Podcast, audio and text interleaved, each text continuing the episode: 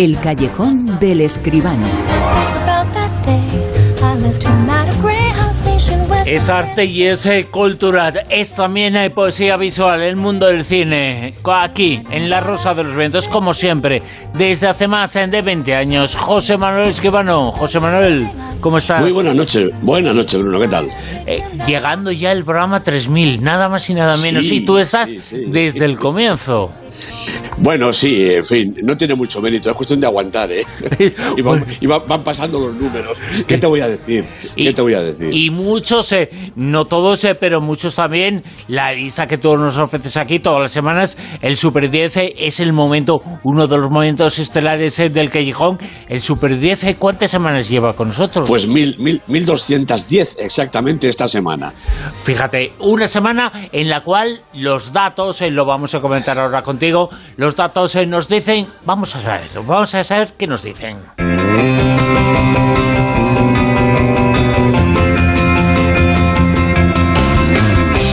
Vamos a poner en la de cal en la información eh, porque esos datos nos dicen José Manuel que esta ha sido la semana, la pasada, como recaudación de la historia post-pandémica.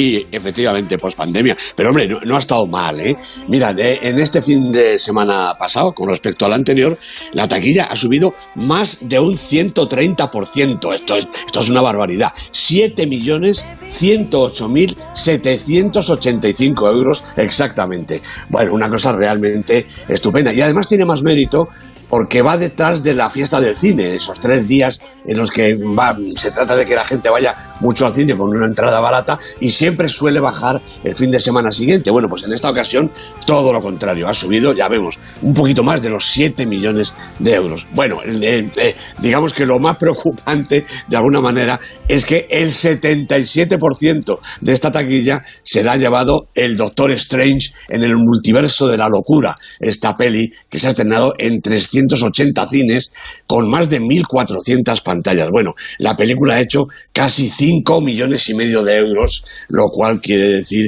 que de estos 7 millones la parte del león se la lleva el Doctor Strange. Pero en cualquier caso, esto no está mal, porque quiere decir que, han, que ha ido muchísimos espectadores al cine, sean jóvenes, sean fans de Marvel, lo que quieras, pero han ido al cine. Y si esto sigue, pues podemos un poquito ser optimistas, creo yo, ¿no? De todas formas, eh, esto pasa casi siempre siempre en la pandemia, post-pandemia y antepandemia, que siempre hay una película, un estreno que tiene mucha fuerza en la taquilla y que se come prácticamente la mitad o más de la taquilla de esa semana. Eso siempre va a pasar. El hecho es que pasa siempre con todas las películas que se espera que ocurra.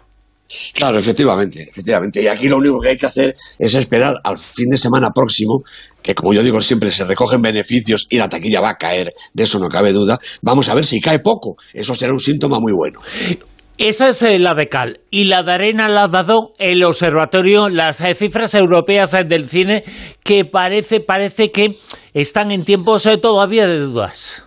Hombre, sí, la verdad es que este informe del Observatorio Audiovisual Europeo, un organismo que depende del Consejo de, Europa, pues nos dice que las salas han perdido un 58% de la taquilla con respecto a antes de la pandemia. Bueno, son datos de la Unión Europea más el Reino Unido, es decir, los 28. Eh, la verdad es que, mira, en el 2020 en el año se recaudaron 2.100 millones de euros. En el 2021 un poquito más, 2.900, un 30% más, pero muy lejos del 2019, antes de la pandemia, que fueron mm, casi 4.600 millones de euros. Es decir, esa caída prácticamente de la mitad, quizá un poquito más, ¿no? Antes de la pandemia, 4.600, después de la pandemia, 2.100, 2.900 en el 2021. Vamos a ver este año 2022 cómo va. Lo curioso de esto, fíjate, es que el informe da también datos de las producciones. Y bueno, han bajado. En el 2020 se rodaron 1.410 películas, en el 2021 1.836 y antes de la pandemia, en el 2019, 2.018. Claro, las producciones también han bajado, aunque yo creo que hay que ser optimistas, ¿no? Porque si con esta bajada de la taquilla se sigue produciendo, se sigue haciendo cine, mm, pues yo creo que eso quiere decir que la industria tiene esperanza en el futuro. Así que lo tenemos que tener todos también. Hace cosa de 20, 30 años, eh, no sé cuándo se estrenó una película que tuvo muchísimo éxito. La película estaba interpretada por eh, Julia Roberts y también eh, por Mel Jason, que hacía de una persona obsesionada por el mundo de la conspiración, pero parecía que ese personaje era una broma, que era un chalao, que era un tío que se creía absolutamente todo, pero el tiempo ha demostrado que eh, él se ha ido convirtiendo en ese personaje, un poquito. Ha sido, se, le han adueñado una serie de cosas, una serie de creencias, una serie de mitos. ¿Qué hay? Porque acaba de volver al mundo del cine una cosa no se puede negar, es un valor seguro en cuanto a la taquilla y se acaba de estrenar una película nueva suya que es un cura, un sacerdote en los Estados Unidos que vive una crisis con un amigo suyo de masculinidad que le era boxeador, bueno, eh, mm, muy Mel Gibson, ¿no? En cierto modo, bueno, o, muy de la mujer de Mel Gibson también. Sí, sí, que es la directora. Sí, hombre, es la, este milagro del padre Stu, ¿no? Sí. Stuart, Stu. Bueno, efectivamente, hombre, ya es curioso, un boxeador que sufre una crisis y se convierte en sacerdote. Bueno, a Mark Wahlberg estos papeles le van como anillo al dedo, ¿no? Si hay que sufrir un poquito, si hay que transformarse, en fin, estupendo. Y a su lado, Mel Gibson, que como muy bien dices, eh, entre los dos hablan de esa supuesta, vamos a ver, crisis de masculinidad. Bueno, hombre, en un mundo... Es que eso a mí me ha llegado al alma. ¿Qué es eso, pues que en, un mundo en que ser muy machote yo creo que cada vez tiene menos valor, afortunadamente, pues cuando, cuando se es verdaderamente muy machote, pues se puede sufrir una crisis de masculinidad. Hay que entenderlo, Bruno. Yo, yo lo entiendo muchísimo, eh, eh, pero entiendo que hay unas cabezas eh, que lo sufren eso. entre ellas igual la de Gibson, ¿no? no quiero ser malo, ¿eh? pero Oye, que, es un grande del cine, eh, pero del cine y del arte, desde luego, eh, tiene muchísimo impacto. Cualquier cosa en la que hace, que está en el centro o alrededor, como es este caso, él es un personaje importante en el mundo del cine. Eso no se puede negar. Pero luego, luego es una persona que genera división. Bueno, tuvo una película hace unos años, hace 5 o 10 años, La Pasión, que es una de las películas más duras sobre la historia de Jesús. Y seguramente es tan dura como de verdad fue la historia. Eh, todas eh, las otras fueron un poco edulcoradas, esa no. Eh, no, no, tienes toda la razón. Era una película, sí, extremadamente dura, pero hay pocas cosas tan duras como esos episodios, ¿verdad? En los que una persona, eh, hijo de Dios o no, da igual, es maltratado de esa manera hasta la muerte. Y la verdad es que Mel Gibson lo recreó con absoluta, eh, con absoluto naturalismo. bueno, a, Mel Gibson eso le gusta, ¿no? Incluso esta película parece que el padre Stu, esta de la que estamos hablando, parece que todo el mundo coincide en que Mel Gibson se empeña cada vez más en hacer personajes que se parecen mucho a él. No es que eso sea más fácil de interpretar, no seamos malos, es que seguramente ese tipo de personaje pues le gusta, le convence. Y vamos a saber cómo está el mundo del cine en el Super 10. Vamos ya con la lista. La lista que semana tras semana nos trae aquí José Manuel Esquivano, el Super 10, que nos sitúa esta semana en el puesto número 10 a... Pues eh, recuperamos a Sonic 2, la película, la peli de Jeff Fowler, la película de animación, que había caído al puesto 11, pero se ha recuperado esta semana. Lleva 5 semanas en el Super 10. ¿9? X de Ty West con Mia Goth, Jenna Ortega, una película de terror que se basa un poco en el cine para adultos. Una curiosidad. Dos semanas en el Super 10. En el 8.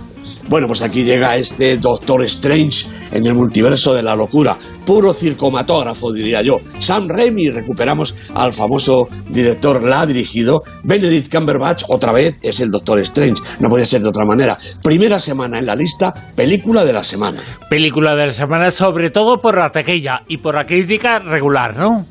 Sí, efectivamente, es que es un poquito, un poquito más de lo mismo, ¿no? Aparte de que estas historias de los multiversos, algunas personas, como por ejemplo a mí, empiezan a marearnos ya un poquito. Uy, eso que no acaba más que empezar, ¿eh? Exacto, exacto, sí. En el puesto número 7... Aguanta muy bien Belfast, la película de Kenneth Branagh, una de las mejores propuestas de la cartelera, 15 semanas en el Super 10. Y en el puesto número 6... Bueno, otra película estupenda de Jacques Audiard, en este caso París, Distrito 13, una mirada a la juventud francesa de este momento. Ha subido dos puestecitos, cinco semanas en la lista. Cinco. La peor persona del mundo. Habrá que saber quién es, lo dice Joachim Trier, Renate Reichsbe, Anders Lisenley, son los protagonistas, nueve semanas en nuestra lista. Cuatro. Bueno, despedimos a otra película estupenda, última semana y lleva trece, para Licorice Pizza, la película de Paul Thomas Anderson con Cooper Hoffman, con Alana Haim, una película estupenda, pero ya se va de la cartelera. Tres. El hombre del norte, hasta ahora era la campeona de taquilla, hasta que el Doctor Strange le ha quitado ese honor. La peli El hombre del norte de Robert Eggers fue, por ejemplo, la película más vista en, la pasada fiesta del cine, ¿no? Alexander Skarsgård, Nicole Kidman son dos de sus protagonistas, tres semanas en el Super 10 y subiendo. En el 2. Pues también despedimos ya porque es su última semana a Drive My Car, la película de Ryusuke Amaguchi, una película realmente estupenda. Ha estado 14 semanas con nosotros. Y atención porque esta noche en el Super 10 tenemos en dos números uno. El primero en la lista, puesto número uno para... Pues para Alcarrás, por fin una película española vuelve al Super 10 y Alcarrás tiene pinta, hombre, me parece que no va a ser tanto, pero tiene pinta de ser como las niñas, ¿no? Una película española de estas pequeñas, de una directora joven que se encarama en lo alto de la lista, pues indudablemente por su calidad. Esta joven directora es nada menos que Carla Simón, Jordi Puyol Dolcet, Ana Otin, son algunos de sus protagonistas, todos ellos eh, actores y actrices no profesionales. Dos semanas en la lista y ha subido del 2 al 1. Nos alegramos en muchísimo puesto número uno en una película española, en una película de Carla Simón. El puesto número uno la película se llama Alcarrás. Y el segundo puesto número uno es para el festival de cine más importante. Que echar a rodar. El Festival de Cine de Cannes es el cine por excelencia, es la gran cita del mundo del cine a lo largo de todo el año. El Festival de Cannes es un histórico que hace historia este año también. Efectivamente, porque es la edición número 75, nada menos, ¿no? Empieza el martes, el martes próximo, hasta el día 28, semana y media de grandísimo festival, la gran fiesta del cine, el gran mercado también. Bueno, lo tiene todo Cannes. 18 películas en la sección oficial, entre ellas la de los hermanos Dardenne, Tori Loquita, la de Christian Mungiu, RMN, la de Ruben Ostlund, Triangle of Sadness, y la de Yokazu Koreeda, eh, que vuelve con Broker. Estos cuatro ya ganadores de la Palma de Oro son precisamente no debutantes, unos grandes directores. También está Crímenes del Futuro, la nueva de David Cronenberg, con Vigo Mortensen y con Kristen Stewart. Armageddon Time, de James Gray, con Anne Hathaway y Anthony Hopkins. EO, de Jerzy Skolimowski. Y las películas de Park Chan-wook, Arnaud Desplechin, Mario Martone, Tariq Saleh.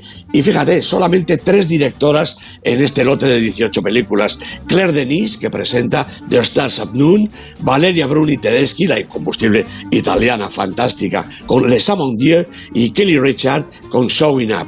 Tom Cruise recibirá el homenaje del festival y además presentará Top Gun Maverick y también estará allí el otro Tom, Tom Hanks, que presentará Elvis, la tan esperada eh, película sobre la vida del grandísimo Elvis Presley, la peli de Baz Luhrmann poco cine español en este festival como se acostumbra en Cannes. En fin, si no hay Almodóvar, me parece que no hay nada más.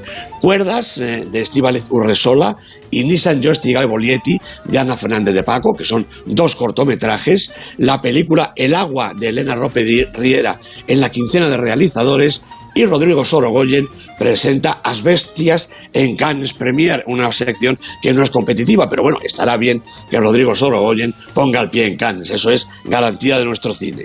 Y ya se está convirtiendo en una garantía del mundo del cine, Sorogoyen se está convirtiendo en uno de los grandes en directores de nuestro país y casi casi de Europa y del mundo. Ya es una firma muy segura muy segura. Y la prueba es que en esta sección de Cannes Premier, que como digo no es competitiva, pero que recoge los estrenos importantes que van a suceder a continuación, se da pie a Rodrigo Sorogoyen, se da paso a Sorogoyen y yo creo que eso es un reconocimiento, hombre, europeo y a nivel mundial, porque Cannes, eh, bueno, eh, es en Europa, es en Francia, pero lo ve todo el mundo y tiene una repercusión absolutamente universal. La repercusión, evidentemente, la más importante es el Oscar, pero yo creo que todo actor, todo director, toda persona relacionada con el mundo del cine sabe que lo importante es un Oscar, por un lado, y también la Palma de Oro en Cannes. Naturalmente, así es. Te lo digo yo que he subido la escalinata del Palacio del Festival, más que nada porque pasaba por allí. No es que estuviera en el festival. Y te digo que ese es un marco incomparable, como suele decirse, en la playa de la Croisette. Bueno, fantástico. Y bueno, Cannes, el Festival de Cannes, pues detrás de los Oscars o a su altura. Es un acontecimiento mundial. Y contaremos eh, contigo algo más eh, sobre lo que está pasando en el Festival de Cannes la semana que viene, ¿te parece? Me parece estupendo, Bruno. Pues a la semana que viene seguimos hablando contigo del mundo del cine, del mundo del séptimo arte, aquí en el calle Hong Kong. José Manuel Esquivano, muchas gracias. A ti, Bruno, un abrazo.